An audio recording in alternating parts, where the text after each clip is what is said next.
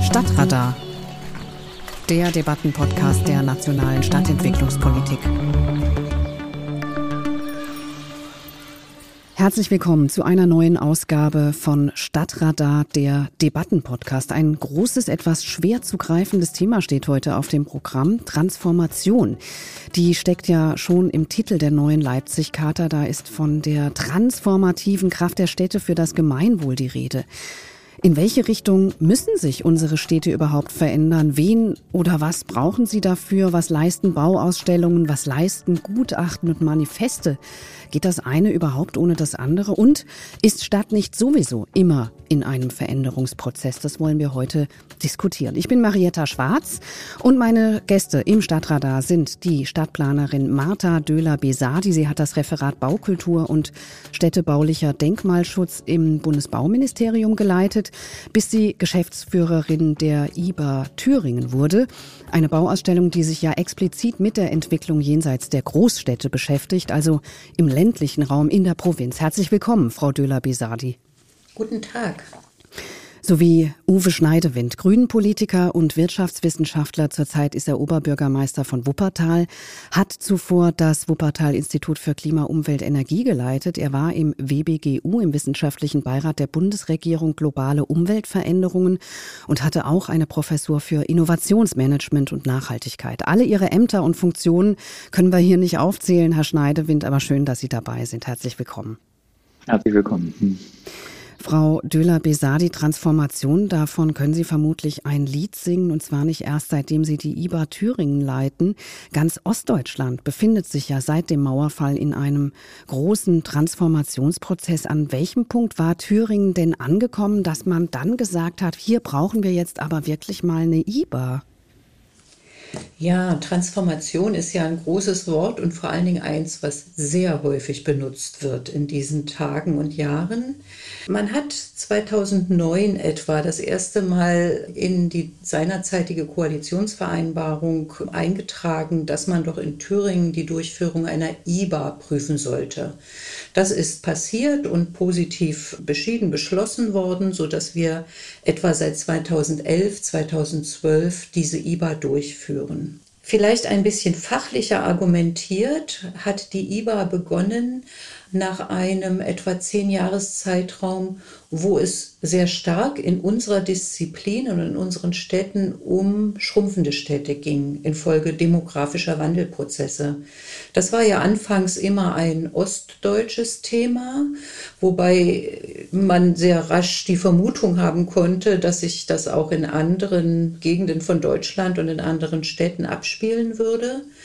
Und in Thüringen hat man mit einer sehr spezifischen Siedlungsstruktur, die eher sehr kleinstädtisch, kleinteilig bis ländlich ist, das Bewusstsein gehabt, dass dies in Zukunft nicht mehr nur und vielleicht auch nicht mehr verstärkt ein Thema der städtischen Zusammenhänge, der Großwohnsiedlungen vielleicht sein würde, sondern dass das in den ländlichen Räumen eine große Rolle spielt. Die Auf diese Art und Weise die Schrumpfung, der demografische Wandel und natürlich dann im Zusammenhang weitere Strukturwandelprozesse, die städtebauliche infrastrukturelle Folgen haben. Das war, glaube ich, eine sehr genaue Beobachtung, vielleicht in Teilen noch eine Vermutung, aber dies war ein auslösendes Moment für die internationale Bauausstellung mhm. Thüringen.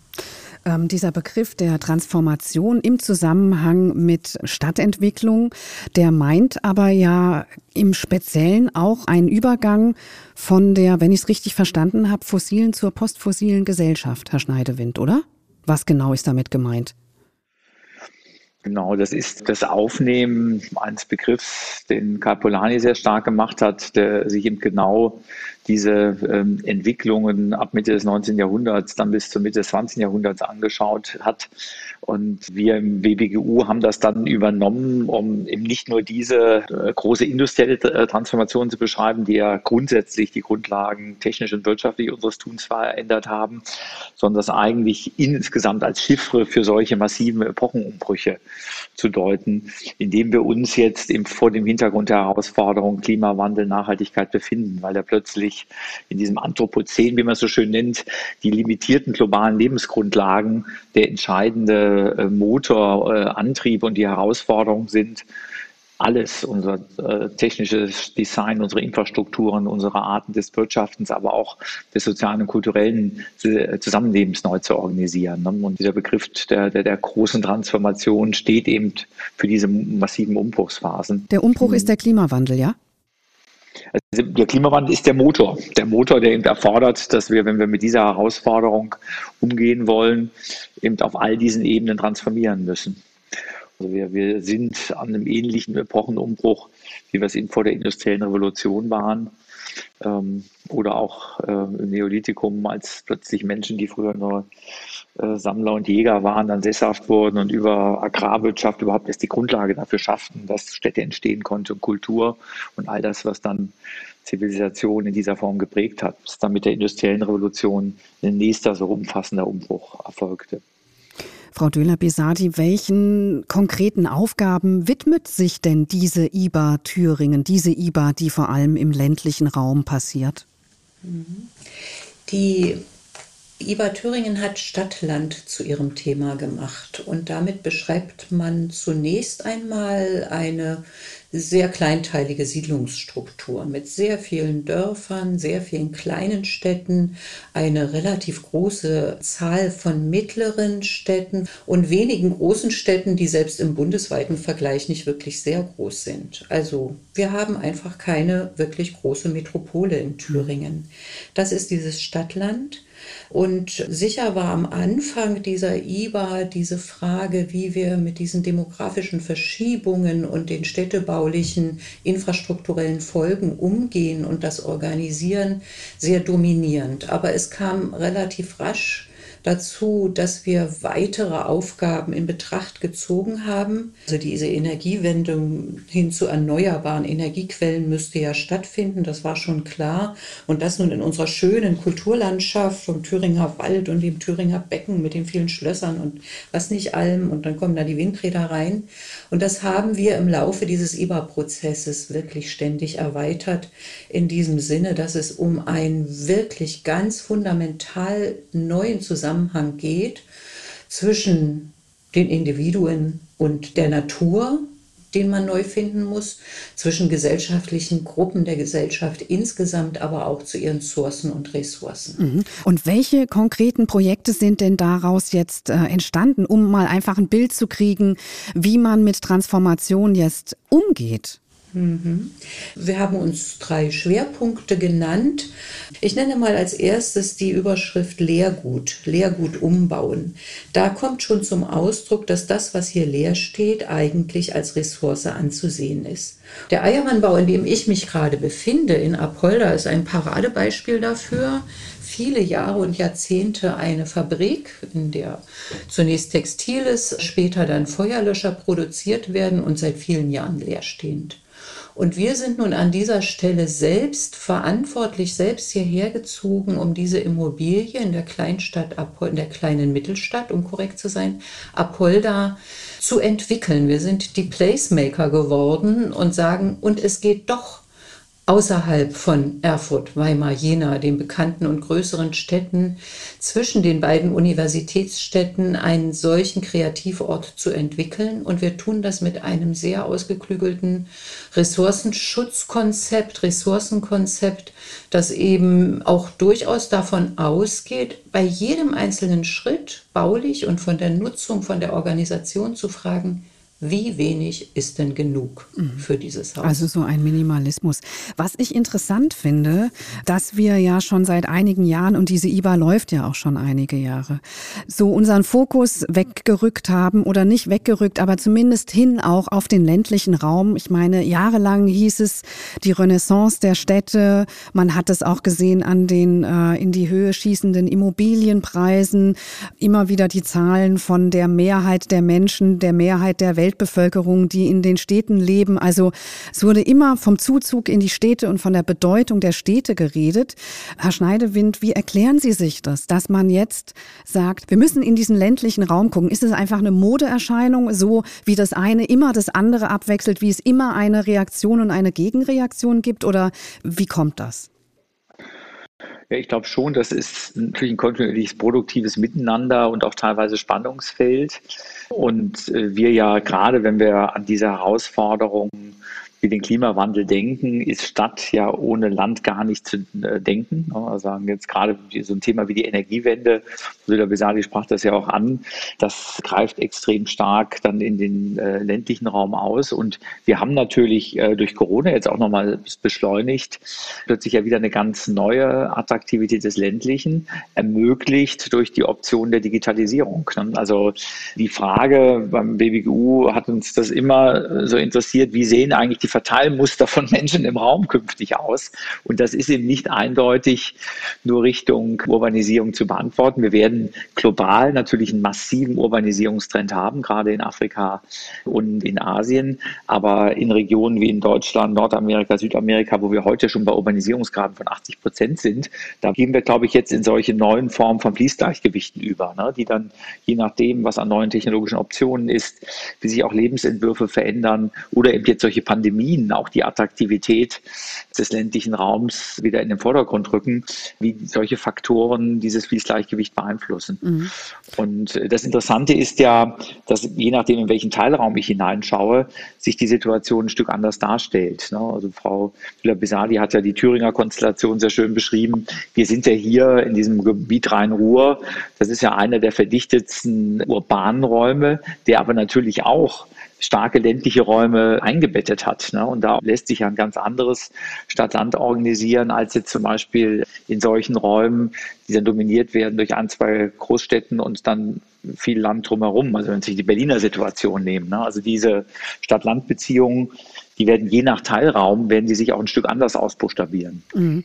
Und was wird jetzt im Land, äh, auf dem Land sozusagen konkret für unsere postfossile Zukunft getan? Also was passiert da, Frau Döler-Besadi? Klar ist die Stadt der Ort des Fortschritts, der Avantgarde, der Ort, wo Gerechtigkeit in sozialer Hinsicht ausgeübt werden kann, das Wirtschaftswachstum sich tummelt, je größer die Stadt, umso stärker. Darauf haben wir lange den Fokus gelegt und wir haben relativ viele Versäumnisse dort zu konstatieren für die ländlichen Räume und die Menschen, die dort leben. Mhm. Also ein Grund, dass wir jetzt auch stärker, auch in politischer Hinsicht in die ländlichen Räume schauen, ist natürlich, dass die Menschen, die dort leben, Unternehmen dies nicht mehr hinzunehmen bereit sind und dass wir eine Zuspitzung von öffentlichen Diskursen, von Forderungen haben, bis hin zu einer Radikalisierung und zu Wahlergebnissen, die uns zu denken geben. Also so geht es nicht, dass man einfach nur immer über einen Teil des Raumes, einen Teil der Gesellschaft, über bestimmte Siedlungsformen spricht. Ist das die Wahrnehmung, ja? Das ist die Selbstwahrnehmung der Menschen ganz stark. Inzwischen erleben die Leute, wie erst die jungen Leute weggezogen sind. Dann hat die Schule zugemacht, der Bahnhof als Gebäude wurde aufgegeben, die Bahnstation nicht mehr so oft angefahren, die Buslinien eingestellt, die Schule verlagert. In die Kirche kommt nur alle acht Wochen der Pfarrer, weil es sich sonst gar nicht mehr lohnt. Und nun wird auch noch der Geldautomat abgemacht äh, von Friseur und Ladenkneipe, mal ganz zu schweigen. Das ist keine schöne Lebenserfahrung für viele Menschen. Und äh, sie können sozusagen die großen Weltereignisse von Klimawandel über Digitalisierung oder auch Migrationsströme mit ihrem eigenen Leben nicht mehr verknüpfen. Und sie haben das Gefühl, dass sie nicht wirklich sie selbst gestalten können und beeinflussen können. Das heißt, es hat eine politische Dimension gewonnen, die uns, glaube ich, nicht nur in Thüringen und schon gar nicht nur in Deutschland, sondern europaweit, wenn nicht gar auch in anderen Stellen der entwickelten Welt beeinflusst.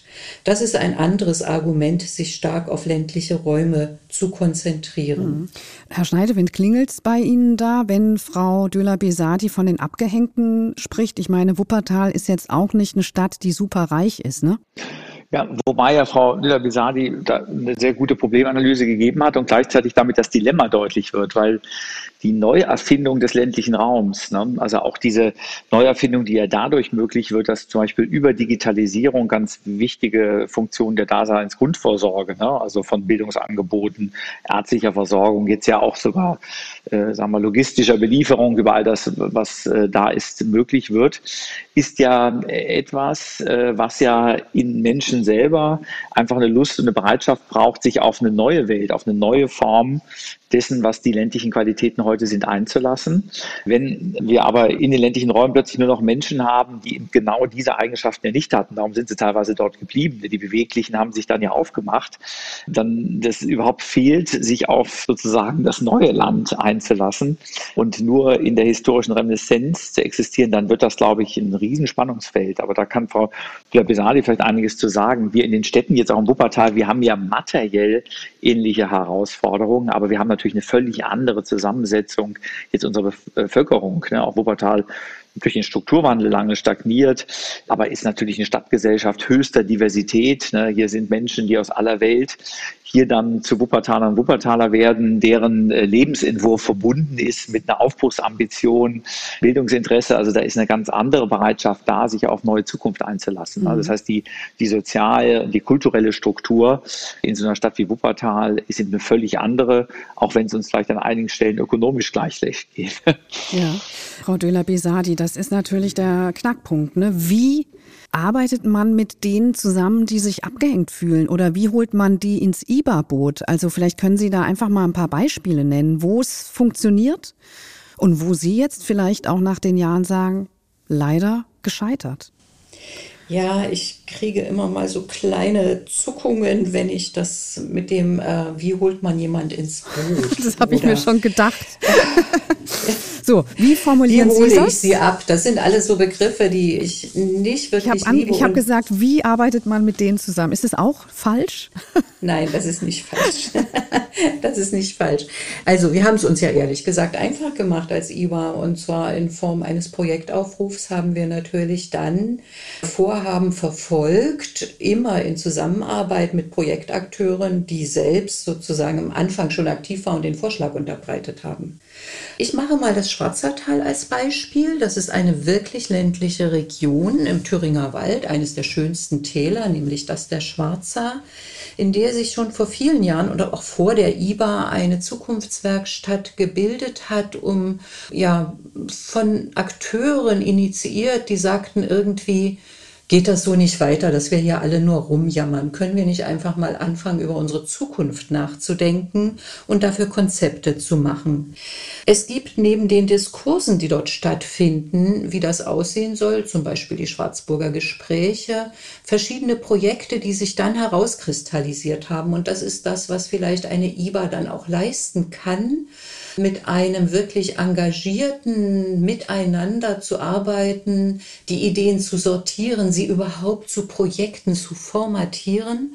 Und auf diese Art und Weise sind einzelne Projekte entstanden, die wir in Teilen auch schon umgesetzt haben. Also es wird gesprochen miteinander. Es wird gesprochen, aber es werden dann auch Projekte gemacht. Die Sommerfrische beispielsweise, das war einfach in der Vergangenheit eine wirkliche touristische Destination, dieses Schwarzertal, nicht nur in der DDR DDR-Zeit, sondern schon seit deutlich mehr als 100 Jahren, wo die Menschen in die Sommerfrische kamen. Die haben eine spezielle Architektur hinterlassen, die an vielen Stellen eben leer steht. Also demografische Schrumpfung auf ganzer Linie, durchaus auch besorgniserregende Wahlergebnisse in diesen Gegenden und leerstehende Häuser, die aber eine baukulturelle Qualität aufweisen. Und wo wir daran gegangen sind, Initiativen zu suchen, die sich jetzt sowohl in Stadt als auch im Land heimisch fühlen und die diese Häuser in ihre Verantwortung übernehmen. Wir haben ein Sondervermögen für Thüringen gegründet, damit das auf dem Weg von Erbbaurecht gehen kann. Wir unterstützen natürlich diese Zusammenarbeit in vielfältiger Hinsicht, beispielsweise indem alljährlich inzwischen fast schon ein etabliertes Mini-Festival stattfindet, der Tag der Sommerfrische, wo dann auch Gäste kommen und sich diese ja oft auch Ruinen, leeren, sanierungswürdigen Häuser anschauen. Bis dahin, dass es weitere Initiativen und Nachfragen gibt, denn es äh, gibt ja nicht mehr mehr so viele ländlich abgeschiedene Gegenden, wo man preiswert Immobilien kaufen kann. Mhm. Und über allem thront das Schloss Schwarzburg, das dann gemeinsam mit Bundeshilfe übrigens, mit Unterstützung des Freistaats durch die Stiftung Thüringer Schlösser und Gärten in Teilen ausgebaut wurde, auch beispielgebend mit sehr minimalistischen Methoden Dieser Ort ist nämlich wirklich ein sehr sprechender Ort für die Fragen, die wir diskutieren. Auf der einen Seite wurde im Ort Schwarzburg die Weimarer Verfassung unterschrieben im Jahr 1919. Das gesamte Kabinett war versammelt. Und nur zwei Jahrzehnte später haben die Nazis das zum Reichsgästehaus ausbauen wollen und ein völlig intaktes barockes Schloss verwüstet, mhm. sodass man die Gefährdung unseres demokratischen Zusammenhalts quasi architektonisch an diesem Ort erleben konnte. Ich würde noch mal zurückgehen zu Herrn Schneidewind. Sie haben ja das anfangs schon erwähnt, dass der WBGU vor zehn Jahren so ein manifesten Gutachten äh, herausgebracht hat, Welt im Wandel, Gesellschaft für eine große Transformation. Da ging es auch eben um die Transformation zu einer klimafreundlichen Gesellschaft. Was würden Sie sagen, Herr Schneidewind, waren damals 2011 so die großen Forderungen und was würden Sie sagen, hat man seither her, sind ja noch mal zehn Jahre vergangen, da hinzugelernt? Also ich meine, das, was ja 2011 in dem Gutachten passiert ist, hatte ich ja gerade skizziert. Da ging es ja insbesondere darum, Köpfe zu öffnen. Und dann waren ja zwei weitere Themen angerissen, nämlich die urbane Transformation und das, was an der Transformation der Landressourcen passiert. Und das ist ja in späteren Gutachten dann weiter ausbuchstabiert worden. Mhm. 2016 haben wir eben diese Stadtgutachten vorgelegt. Und dort ging es uns ja ein Momentum, das heute ja schon ein paar Mal so eine Rolle gespielt hat, dass wir mit dem Begriff der Eigenart gekennzeichnet haben, deutlich zu machen, wir müssen höllisch aufpassen, dass wir diese Veränderungsprozesse nur so als so ein globales Top-Down denken wo bestimmte Klimazielvorgaben entwickelt werden, sondern dass wir Veränderungen nur auslösen, wenn wir eben die Spezifika, die Eigenart, die Identitäten von Räumen, von Akteuren immer wieder aufgreifen, weil erst das löst Veränderung aus. Und Städte sind natürlich sozusagen der Urort von Eigenart, äh, auch in ihrer ganzen Unterschiedlichkeit und werden damit natürlich zu ganz wichtigen Laboren und Motoren der Veränderung. Und das gilt natürlich jetzt auch für äh, dann äh, diese spezifischen Stadt-Land-Kombination, wie sie Frau Düller-Besali skizziert hat, denn das, was wir dort in Thüringen vorfinden, findet man ja strukturidentisch auch in anderen Teilen Europas. Und indem dann jetzt mit äh, einer IWA Thüringen eben so Muster entwickelt werden, die sich übertragen lassen, zahlt das ein in so eine Veränderungsbewegung auf einen sehr viel größeren Maßstab. Und das gilt für die städtischen Veränderungsprozesse ja in ähnlicher Weise.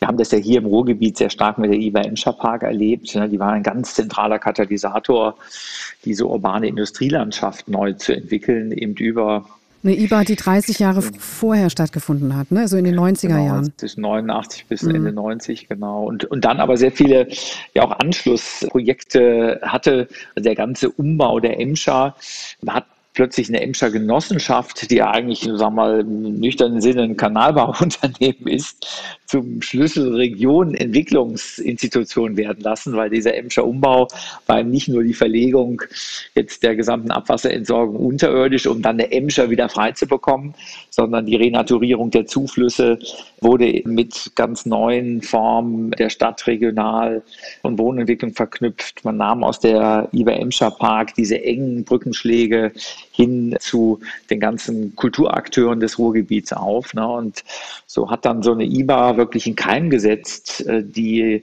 unterschiedlichen Sphären und Dimensionen in den Veränderungsprozessen zusammenzudenken, weil das hat immer technologisch, das hat ökonomische, aber es hat eben auch ganz entscheidende kulturelle Aspekte, ne? so eine neue Definition mhm. einer Region. Mhm. Bei der IBA Emscher Park ging es ja auch stark um so ein Denken über die Stadtgrenzen hinaus, so ein Vernetzen in der Region. Frau Döler-Besadi, wie stellt man das an, dass eine IBA über den konkreten Wirkungszeitraum hinaus eine Langfristwirkung entfaltet. Also kann diese IBA Thüringen auch in den kommenden Jahren noch wirken? Haben Sie das Gefühl, da verändert sich eine Region, ein Land Thüringen? Na, das ist zumindest unser Ziel. Sonst müsste man sich ja diese Anstrengung gar nicht auferlegen, sondern könnte im normalen Modus von sehr vielen äh, Wegen, die wir in Deutschland ja haben, die Städtebauförderung hier, die normale Stadtentwicklung arbeiten. Ich glaube, dass eine IBA dann ähm, dann Erfolg hat und auch überhaupt nur einen Sinn hat, wenn man sich immer bemüht herauszufinden, an welchem Transformationsmoment der Gesellschaft man sich befindet und worum es geht. Und wie epochal diese Herausforderungen sind, das hat Herr Schneiderwind ja eben durchaus deutlich gemacht und das ist uns inzwischen auch allen, glaube ich, klar. Ähm, und da ist auch ein bisschen das Dilemma, wenn ich jetzt mal die IBA Emscher Park mit der IBA Thüringen vergleiche, also diese wirklich ganz großen IBAs, die da reingearbeitet haben, auch in großen Einheiten, in großen äh, Fabrikanlagen, in großen Landschaftsräumen gedacht haben oder so etwas, das ist alles nicht unser Merkmal. Wir arbeiten schon mit kleinen Leuchtfeuern der Erneuerung. Aber wir bemühen uns an jedem einzelnen Projekt, und sei es noch so klein, darüber nachzudenken, wie die bestehenden Routinen, Regeln, Regimes verändert werden müssen, um in diese Zukunft, die wir nun wahrscheinlich mal als eine wirkliche Wende zur Nachhaltigkeit äh, beschreiben können, wie wir die gestalten können. Und wenn wir dann Trägerstrukturen haben, die weiter existieren, wenn die Projekte weiter existieren können und wenn sie einen modellhaften ähm, Beitrag liefern, dann werden sie auch nachgeahmt. Ja, insofern ist, glaube ich, auch diese Epoche der IBAs, dieser sehr großen IBAs, ein bisschen vorbei, der Architektur-IBAs aus dem Beginn des 20. Jahrhunderts ohnehin, wie ich meine. Mhm. Ähm diese Strukturen haben Sie gerade angesprochen. Kann Veränderung nur funktionieren, Herr Schneidewind, wenn sich auch Strukturen verändern? Geht Transformation nur mit einer Veränderung der Strukturen? Also am Ende schon, aber es beginnt sozusagen nicht mit einer Strukturreform. So Maya Göpel hat das ja sehr schön so auf den Begriff gebracht des radikalen inkrementellen Wandels. Wenn es uns gelingt, an vielen Orten diese Zukunft sichtbar, plastisch werden zu lassen, damit Bedingungen zu schaffen, dass sich Menschen darauf einlassen, sind dann irgendwann Strukturen zum Teil auch äh, etwas ganz anderes. Und wenn wir über Strukturen reden, dann haben wir es ja mit sehr Strukturen unterschiedlicher Form zu tun. Ne? Wir haben Strukturen, die sind in Stahl und Beton gegossen. Ne? Unsere Energieversorgungssysteme oder auch unsere Straßen- und Verkehrsinfrastruktursysteme. Das sind natürlich Strukturen, die muss ich auch umgestalten durch massive Milliardeninvestitionen und sauber geplante Strukturprogramme. Die Art unseres Wirtschaftens, die Frage, was macht eigentlich Lebensqualität in Städten aus, das sind Themen, das sind ja sehr viel weichere Strukturen. Ne? Und da hilft dann durchaus Veränderung über ganz, ganz viele Experimentierorte. Und wir merken das ja zum Beispiel bei der Veränderung der Mobilitätskulturen. Ne? Das ist ja nichts, was irgendwo von oben angeordnet wurde, ne? sondern wo sich Wertvorstellungen verändern, darüber, dass man in anderen Städten sieht, wie viel Leben in der Stadt an Qualität gewinnt, wenn wir Raum anders verteilen, wenn wir Plätze anders schaffen. Ne? Und irgendwann setzt sich das dann mit einer hohen Kraft durch. Und das ist mehr dieser radikale, inkrementelle Wandel. Ne? Mhm. Und aber am Ende braucht es veränderte Strukturen, weil die Strukturen sind die Leitplanken für das individuelle Handeln. Frau Döhler-Besadi, wie stehen Sie äh, zum Beispiel zu den bestehenden Förderstrukturen? Da gibt es ja auch Bürgermeister, die sagen, ja, wir haben da die besten Leute inzwischen in unseren Abteilungen, die genau wissen, wie ich welche Fördermittel irgendwie beantragen kann. Andere sagen, das ist alles so komplex geworden. Geh mir fort damit, lass mich in Ruhe. Bitte einfach Geld überweisen und wir gehen damit anständig um. Also sind Förderstrukturen auch etwas, wo sich etwas ändern muss? Ich denke ja ja, die Bedürftigkeit nach finanzieller Unterstützung ist groß. Sie ist vielleicht ein bisschen unterschiedlich in den kleineren ostdeutschen Kommunen im Verhältnis zu den größeren westdeutschen Städten, die vielleicht dann mit Kassenkrediten zu tun haben. Und hier fehlen einfach Steuereinnahmen und damit keine sehr große Souveränität eine eigene gemeindliche Entwicklung auch selbst sich leisten zu können. Also insofern spielt Förderung, öffentliche Förderung eine große Rolle. Aber es gibt so viele unterschiedliche ähm, Wege, Programme, Bedingungen, die daran geknüpft sind, dass es wirklich ein sehr kompliziertes Geschäft geworden ist. Mhm. Und wenn man dort Leute hat, wahrscheinlich in größeren Strukturen, größeren Gemeinden, dann wird man dort auch Experten finden, die sich auskennen. Aber selbst in den mittelgroßen Städten berichten uns die Vertreter aus den Stadtverwaltungen, dass sie immer mehr Zeit brauchen, immer größere Risiken eingehen, ob sie das alles richtig machen. Insofern hat sich das System immer weiterentwickelt und kommt so ein bisschen zum Erliegen, vor allen Dingen dann, wenn es kleine Gemeinden oder gar Ehrenamtliche sind oder Verwaltungsgemeinschaften, wenn die schon die erste Ausschreibung sehen und die hat mehr als 30 Seiten. Und dann muss man 30 Seiten einreichen, dann kommen sie einfach nicht zu diesen Anträgen. Hm. Es ist aber auch nicht nur eine Förderstruktur, es gibt an vielen Stellen ein sehr elaboriertes System, wenn wir es mal auf unsere Klimafragen und Nachhaltigkeitsfragen bringen meine ich zum Beispiel, dass die energetische Quartierserneuerung noch nicht so richtig zu Ende erfunden ist. Und wir haben in Nordhausen ein IBA-Projekt gemeinsam mit dem städtischen Wohnungsunternehmen und Beauftragten der Stadt Nordhausen natürlich beim Wickel, wo es jetzt auch darum geht, aus den Erfahrungen des Projekts tatsächlich einmal zu untersuchen, wie sich dieser Rahmen eigentlich weiterentwickeln muss zwischen HOI und Bundesförderung für effiziente Gebäude, der Heizkostenverordnung, der NF4 und dem Gebäudeenergiegesetz, dem Kraft-Wärme-Kopplungsgesetz und, und, und. Ich zitiere das nur, weil ich damit gar nicht im Einzelnen verbinde. Aber es sind eine riesige Schar von Gesetzen, Verordnungen angesprochen, die vermutlich angefasst werden müssen, wenn wir da sozusagen in dem Dreieck ökologischer Kriterien, sozialer Kriterien, was ja bei kommunalen Wohnungsunternehmen häufig auch ökonomische Aspekte sind, und baukulturellen Kriterien weiterkommen wollen. Wir haben ja jetzt wieder ein Bauministerium, ja, ein Bundesministerium für Wohnstadtentwicklung und Raumwesen, ein Zeichen, denke ich auf jeden Fall, dass Veränderung im Bauen groß auf der Agenda steht. Welche Zeichen, welche Vorstöße müssen da denn jetzt vom Bund kommen für die nötige Transformation der Städte und Regionen? Herr Schneidewind. Ja, ich glaube, was aus meiner Sicht ganz wichtig ist, dass jetzt in dieser Legislatur nicht die Ausweitung der Bautätigkeit das einzig dominierende Thema ist, ne, sondern dass wir all die Impulse der neuen Leipzig-Karte auch wirklich ernst nehmen und deutlich machen, in den nächsten Jahren geht es eben auch darum, die Frage, was macht eigentlich urbanen Wohlstand aus, völlig neu zu definieren. Und ich mir aus dem Bauministerium eben hoffe, ne, dass für diese Form der Stadtentwicklung sehr viel mehr Räume geschaffen werden. Ne. Denn das muss noch lebendiger und konkreter in den Städten werden. Also wir brauchen mindestens eine genauso starke Offensive für das Aktivieren der Leipzig-Karte in unseren Städten, wie wir auch dann entsprechende neue Kapazitäten fürs Wohnen brauchen und guckst so ein bisschen sorgenvoll drauf, dass das eine vielleicht komplett dominiert. Und darum starkes Plädoyer macht die neue Leipzig-Charta jetzt auch mit einer guten Programmatik, mit Förderprogrammen, mit gut vernetzten Programmen, mit Initiativen stark. Denn das ist das, was die eigentlichen Veränderungsprozesse in unseren Städten ausmacht. Mhm. Und im ländlichen Raum, Frau Döler-Besadi? Ich glaube, wir müssen da ein paar systemische Fragen stellen. Und das ist für mich in diesem Beispiel eine Bodenfrage.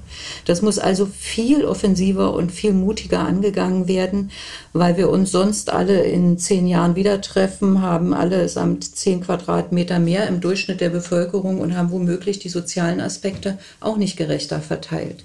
Und zu diesen systemischen Fragen gehört dann auch, dass wir neben der urbanen Logik, die wir in den Städten ja auch stark ausgearbeitet haben, die Beziehungen in den Raum, in die Regionen, in das, was zwischen diesen Städten ist, in die Landschaft, die dafür immer das Bindeglied ist und damit in Klammern auch in den Landwirtschaftsbereich, in den Forstbereich betrachten. Wir brauchen also territoriale Logiken viel stärker, als das vielleicht in der Vergangenheit ausgearbeitet worden ist. Das sind meine kleinen Erwartungen.